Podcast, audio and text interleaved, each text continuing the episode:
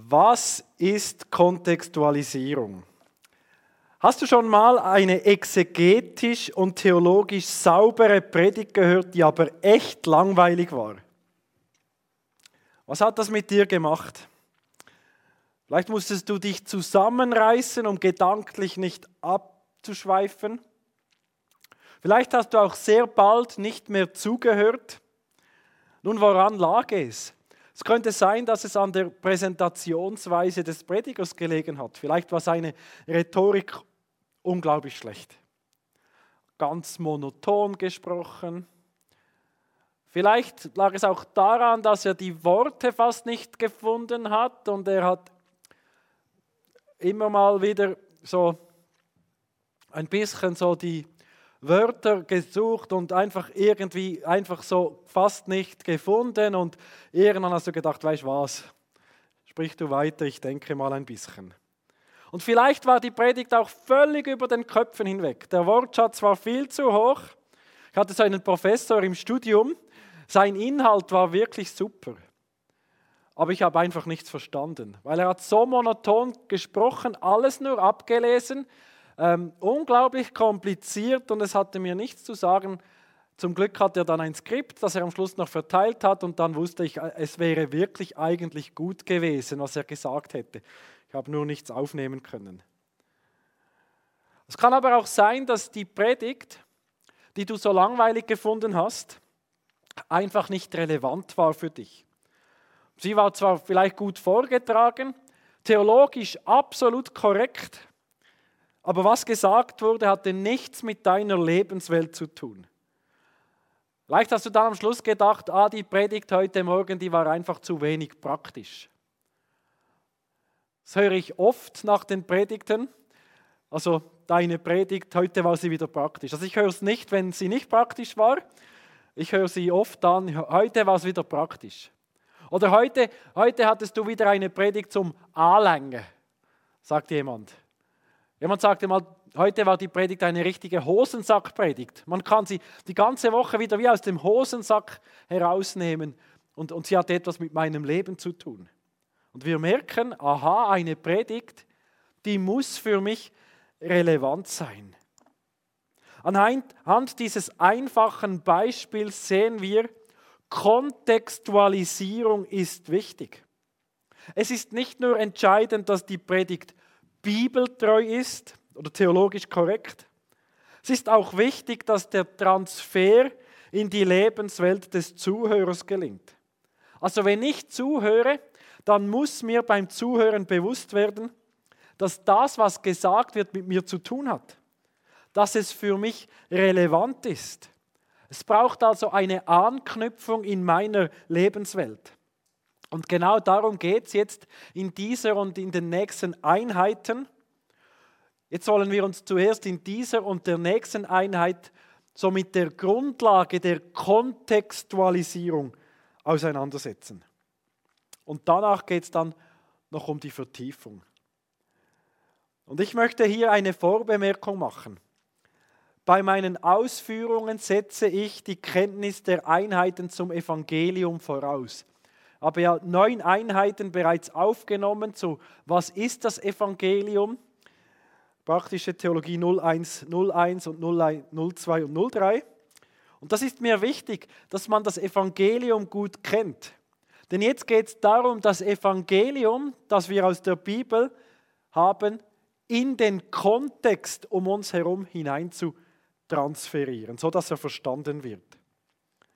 Wenn wir uns jetzt Gedanken machen zur Kontextualisierung ähm, und damit zusammenhängend mit Kultur, dann stoßen wir unweigerlich auf ein Spannungsfeld. Paulus schreibt in 1. Korinther 9, könnt jetzt lesen so ab Vers 19 bis 23, ich lese mal 1. Korinther 9, Vers 20 und 21, was Paulus da schreibt. Er schreibt, Denen, die ohne Gesetz sind, bin ich wie einer ohne Gesetz geworden, obwohl ich doch nicht ohne Gesetz bin vor Gott, sondern bin in dem Gesetz Christi, damit ich die, die ohne Gesetz sind, gewinne. Ah, Vers 20. Den Juden bin ich wie ein Jude geworden, damit ich die Juden gewinne.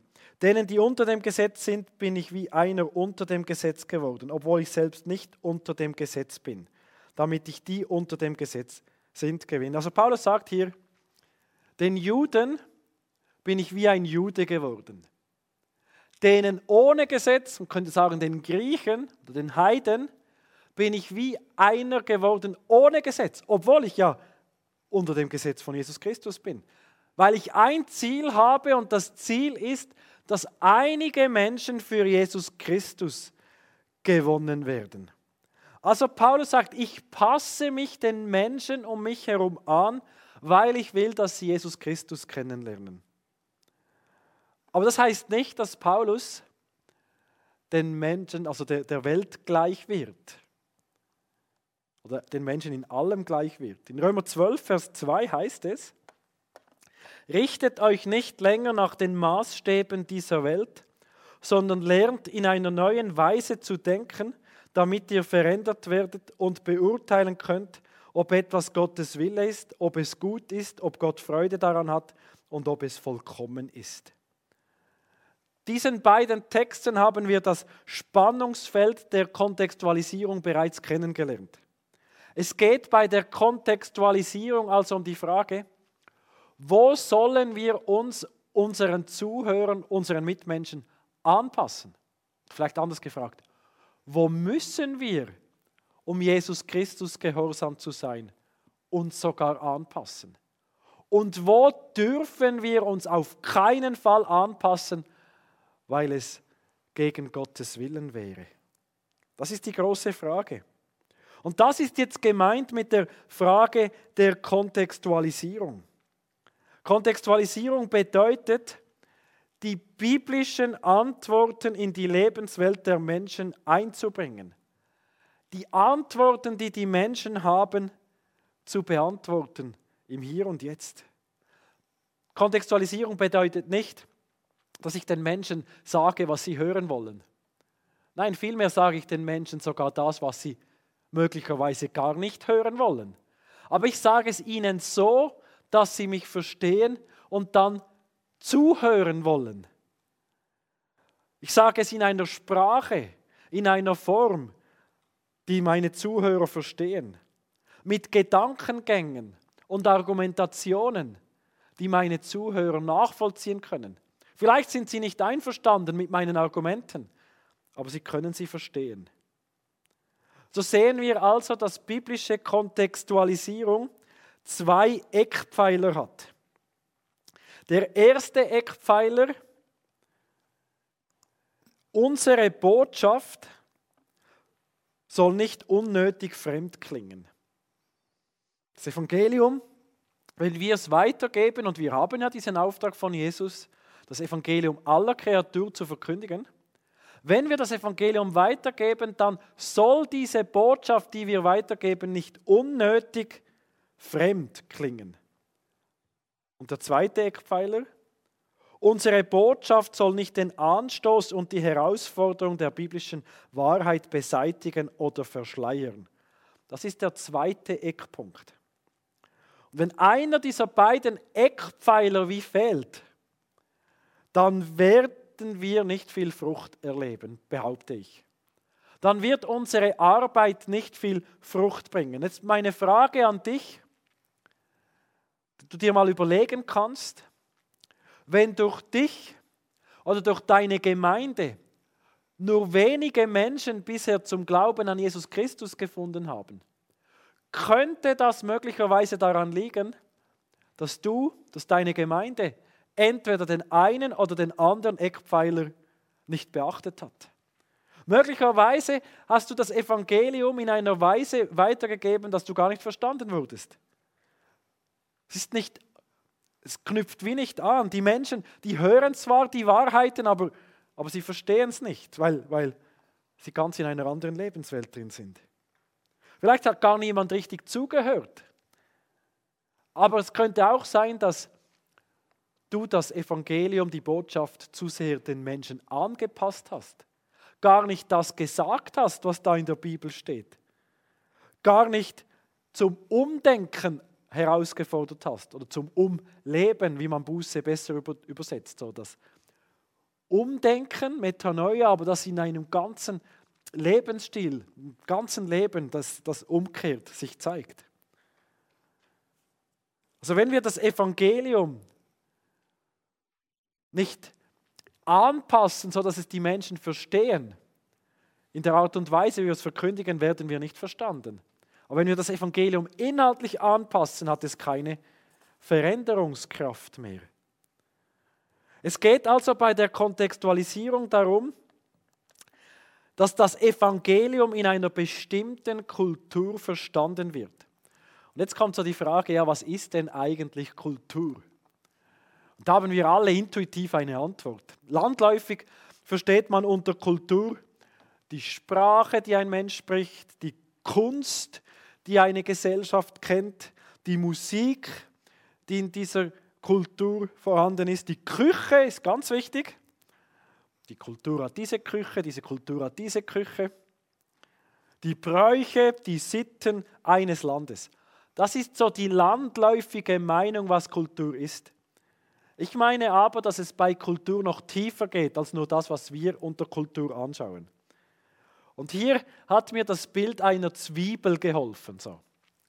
eine Zwiebel uns vorstellen, dann gibt es so wie einen innersten Kern. Und das ist bei Kultur so die Weltanschauung. Jede Kultur hat eine eigene Weltanschauung. So ein System aus Leitgedanken über die Welt und das menschliche Wesen. So die Frage, wer bin ich? Wer ist der Mensch? Wie ist die Welt in sich, was ist es, was die Welt in sich zusammenhält? Die Weltanschauung.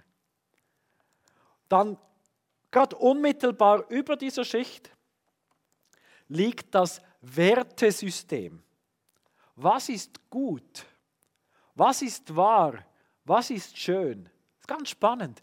Jede Kultur hat ein anderes Empfinden, was schön ist, was gut ist, was wahr ist. Und dann kommt in der nächsten Schicht kommen die menschlichen Institutionen. Diese menschlichen Institutionen regeln auf der Grundlage von Weltanschauung und Wertesystem die Rechtsprechung, das Bildungswesen, das Familienleben, die Politik. Da wird dann das, was als richtig und gut und schön anerkannt wird, wird dann weitergegeben, gelehrt, gerichtet.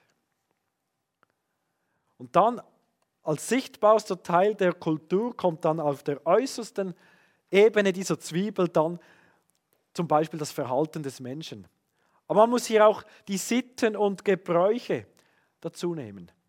Die materiellen Produkte, die Architektur, ist ganz spannend. Das, was wir sehen, ist ein Ausdruck letztlich der Weltanschauung. Und jetzt will das Evangelium nicht nur das äußere Verhalten des Menschen verändern, zum Beispiel die Kleidung oder die Musik, sondern die Kultur als Ganzes. Also das Evangelium möchte die Weltanschauung verändern. Das ganze Wertesystem alles Institutionelle und dann aber auch sichtbar werden. Jetzt gibt es ganz unterschiedliche Kulturen. Ähm, jemand hat mal, wie so gesagt, es gibt zum Beispiel pragmatisch ausgerichtete Kulturen. Diese Kulturen treiben die Menschen dazu, Güter und Macht anzuhäufen. Sich überlegen, welche Kultur war das oder ist das wohl? Ja, denke auch gerade in der Geschichte so, wo es vor allem darum ging, Macht zu haben, Güter anzuhäufen, aber vielleicht auch hier und heute. Dann gibt es individualistische Kulturen. Da werden die Leute dazu gedrängt, nach persönlicher Freiheit als höchstem Gut zu streben. Ja, können wir auch wieder überlegen? Kennen wir so eine Kultur? Und dann gibt es Kulturen, die auf einem Ehrenkodex basieren. Da sind, die, sind Respekt, ein guter Ruf, Pflicht, Familienehre, höchste Werte. Kennen wir wahrscheinlich auch so Kulturen, wo es um Ehre geht, um Respekt, darum ja nicht das Gesicht zu verlieren, keine Schande in die Familie hineinzubringen. Dann gibt es auch diskursive Kulturen. Solche Kulturen legen höchsten Wert auf Kunst, Philosophie, Bildung und so weiter. Es gibt noch, noch weitere Kulturen. Was ich sagen möchte ist, jede Kultur, egal wie wir sie jetzt nennen, ist für das Evangelium anschlussfähig. Es gibt keine Kultur, die so hermetisch gegen das Evangelium abgeriegelt ist, dass es gar keine Chance mehr für Evangelisation geben könnte. Egal wie gottlos eine Kultur ist, es gibt immer Andockstellen für das Evangelium. Keine Kultur ist gegenüber dem Evangelium total verschlossen. Das Evangelium hat die Kraft, Menschen aus allen Kulturen zu erreichen. Was ich auch sagen möchte, jede Kultur wird durch das Evangelium verändert. Dort, wo Menschen das Evangelium verstehen und annehmen, bricht es bis ins Tiefste hinein. Und da wird eine Kultur aufgebrochen und sie erfährt Veränderung.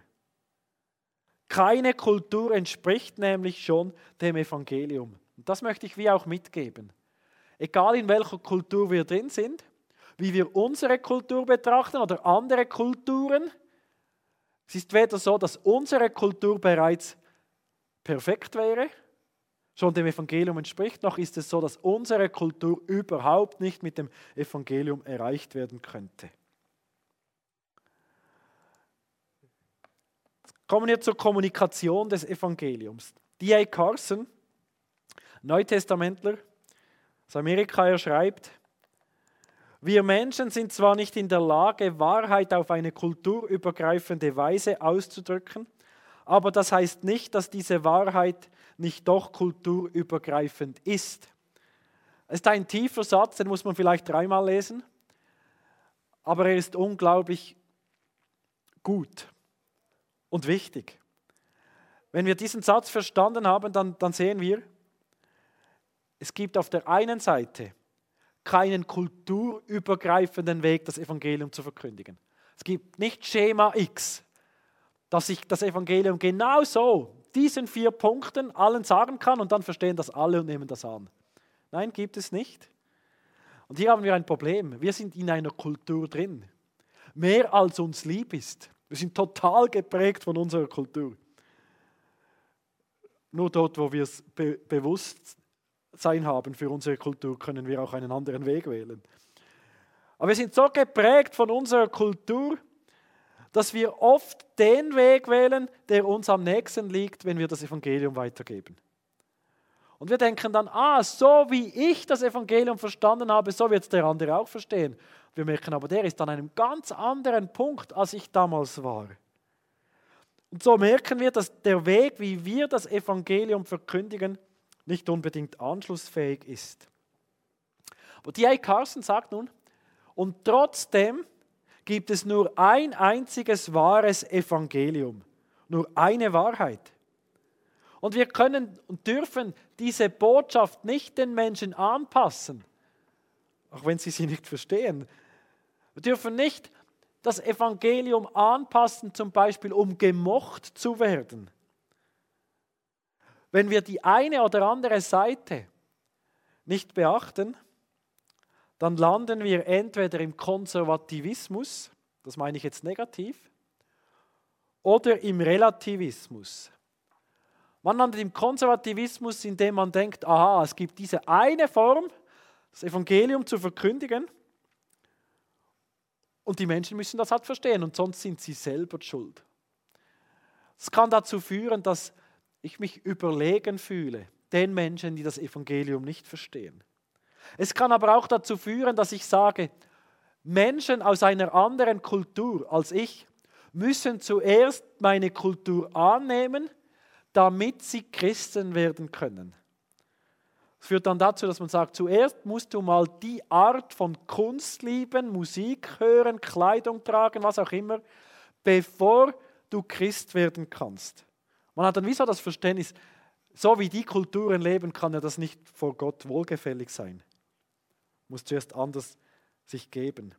Also zuerst muss ein Mensch westlich werden zum Beispiel, bevor er Christ werden kann. Das macht uns stolz. So diese Sichtweise. Andererseits kann es auch zum Relativismus führen, in die Liberalität. Und tatsächlich ist bei der Kontextualisierung in der Vergangenheit schon oft passiert, dass man dann bei einem liberalen Evangelium gelandet ist. Weil man hat die Kultur studiert, die Menschen studiert und wollte es dann so formulieren und so sagen, dass sie es verstehen und hat den Inhalt total angepasst. Und das wird, wird auch nicht gelingen.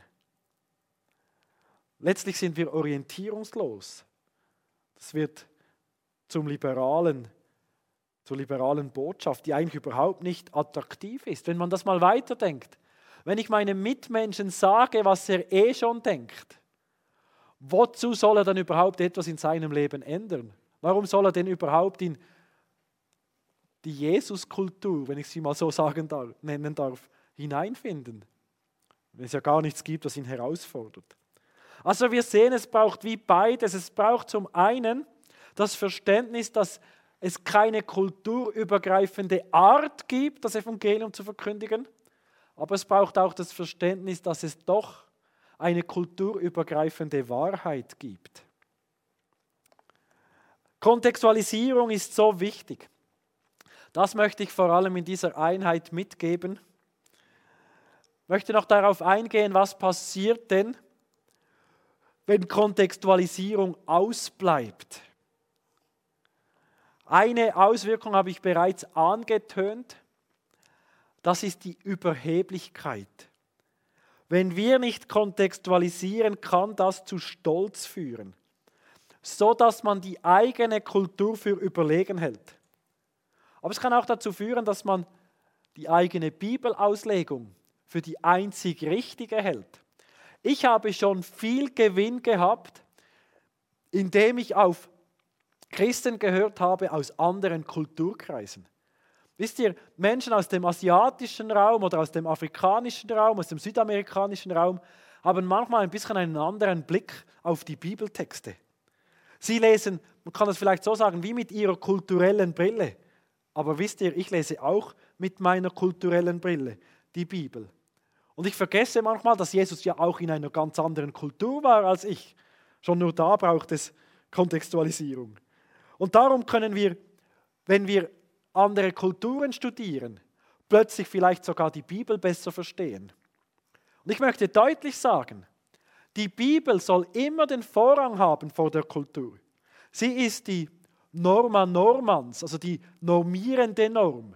Kultur soll die Norma normata sein, also die normierte Norm. Das ist wichtig.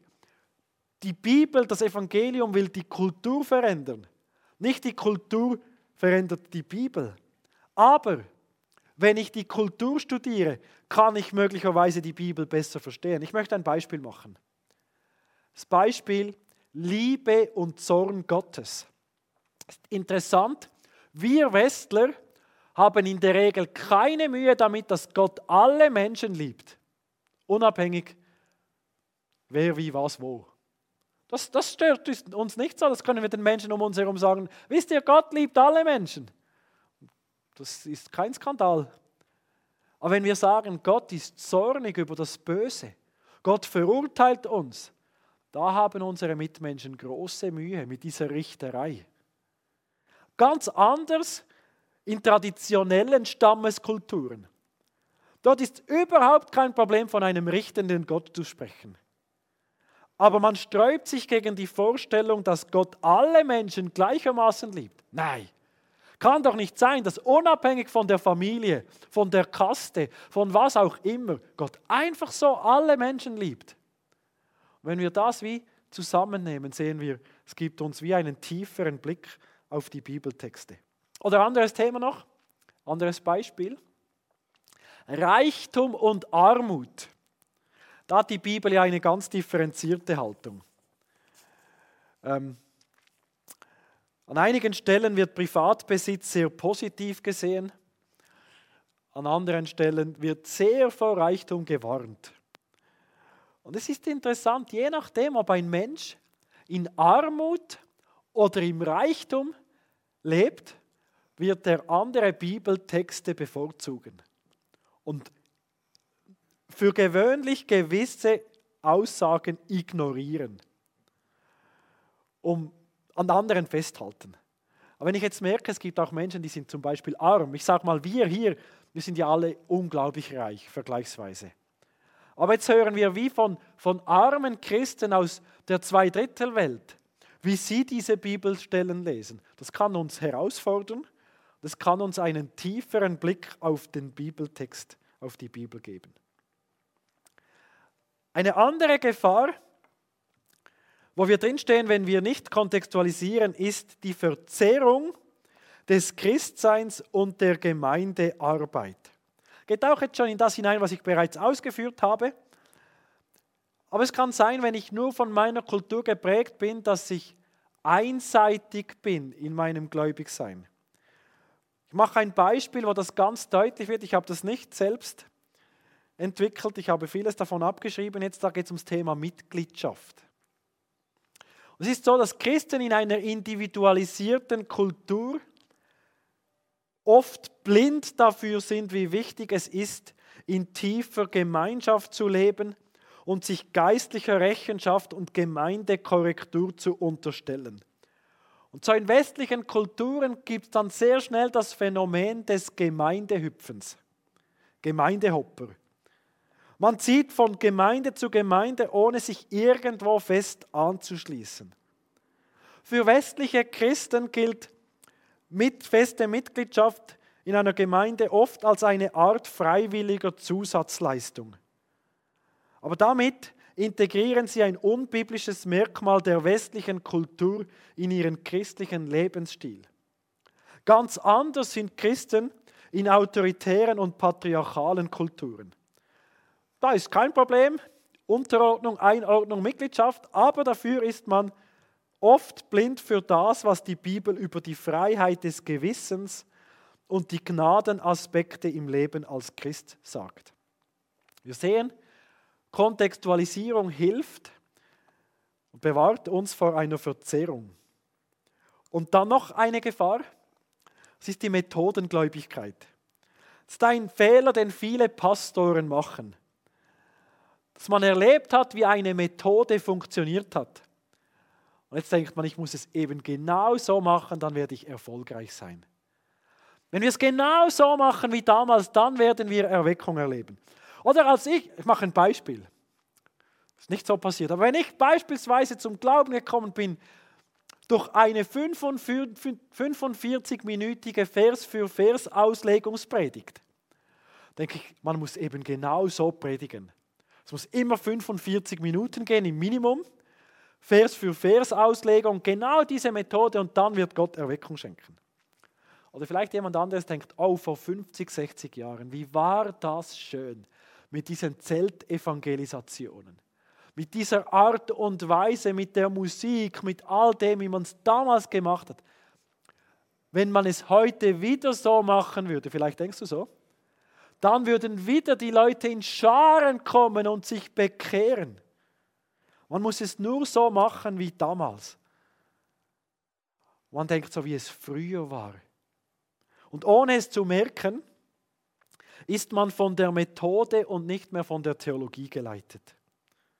Man geht von sich aus statt von den Menschen, die man erreichen will. So möchte ich zum Abschluss noch einmal auf das Beispiel mit der langweiligen Predigt zurückkommen. Also wenn meine Zuhörer meine Predigt langweilig finden, weil sie für sie nicht relevant ist oder warum auch immer, dann kann das an ganz, ganz vielen Dingen hängen. Vielleicht hat es mit ihrem Zeitempfinden zu tun, weil es einfach zu lange geht. Denkt also, jemand sagte mal, du darfst über alles sprechen, nur nicht über 20 Minuten. Das ist vielleicht so unsere Kultur so. Wir, wir sind ja, ich sage manchmal, wir sind Urschweizer, UHR-Schweizer. Wir schauen ganz genau auf die Uhr. Wann beginnt es, wann hört es auf und wie lange darf es dauern?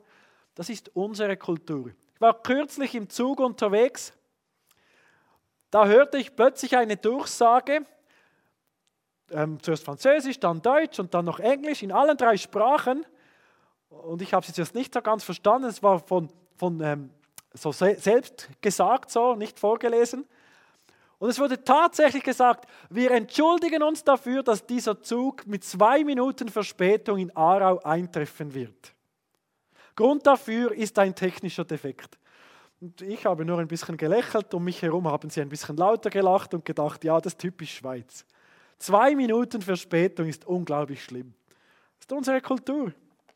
Zeitempfinden ist sehr, sehr relativ. Hängt sehr, sehr von der Kultur ab, in der man drin ist. Aber die langweilige, nicht relevante Predigt könnte auch an meinen verwendeten Bildern hängen. Vielleicht verwende ich Bilder, die überhaupt nichts mit der Lebenswelt zu tun haben. Ich meine, wenn ich über Fußball spreche, dann spricht das einige an, andere überhaupt nicht. Oder wenn ich, wenn jetzt ein Prediger Beispiele nimmt, aus der, immer nur aus der Oberschicht, spricht das eine andere Schicht vielleicht nicht so an. Oder wenn jemand immer nur über Familien spricht, denkt ein Single, oh, ist für mich nicht relevant und so weiter. Übrigens haben wir das schon in der Bibel.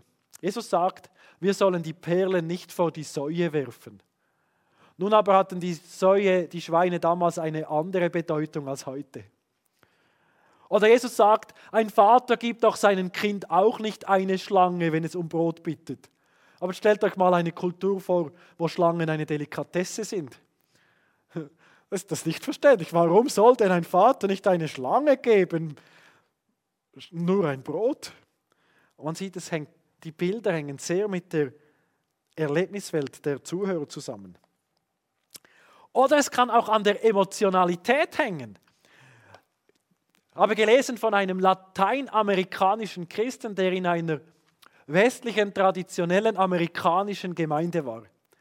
Und er hat dann ab und zu auch seine Mitmenschen aus dem lateinamerikanischen Kulturraum mitgenommen. Aber er hat dann immer seinen Mitmenschen gesagt, übrigens, der Pastor meint wirklich, was er sagt, auch wenn es nicht so aussieht.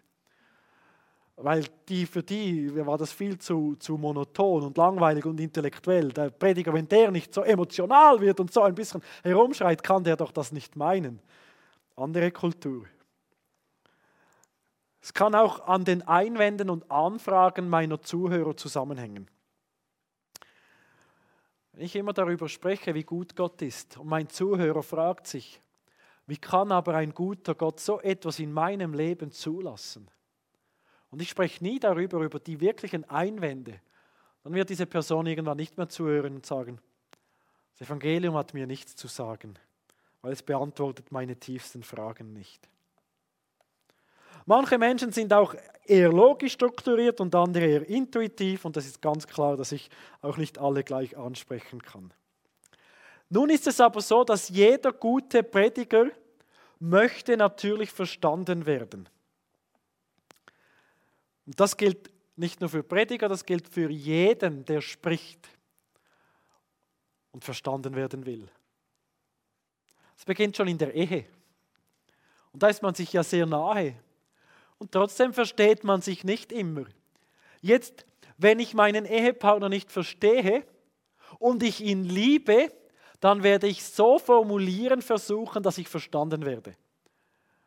Ich sage immer, wer liebt, sucht Wege, wer nicht liebt, sucht Gründe. Das ist in der Kommunikation oft so. Ah, du hast nicht zulassen und du bist schuld und ich habe es doch deutlich gesagt. Und, und dann hört man mit dem falschen Ohr zu und so weiter. Ja, Kommunikation ist sehr schwierig. Aber wenn ich verstanden werden will, versuche ich so zu sagen, dass mein Gegenüber, das anders ist, es versteht. Übrigens in der Kommunikation mit unseren Kindern machen wir das ganz automatisch.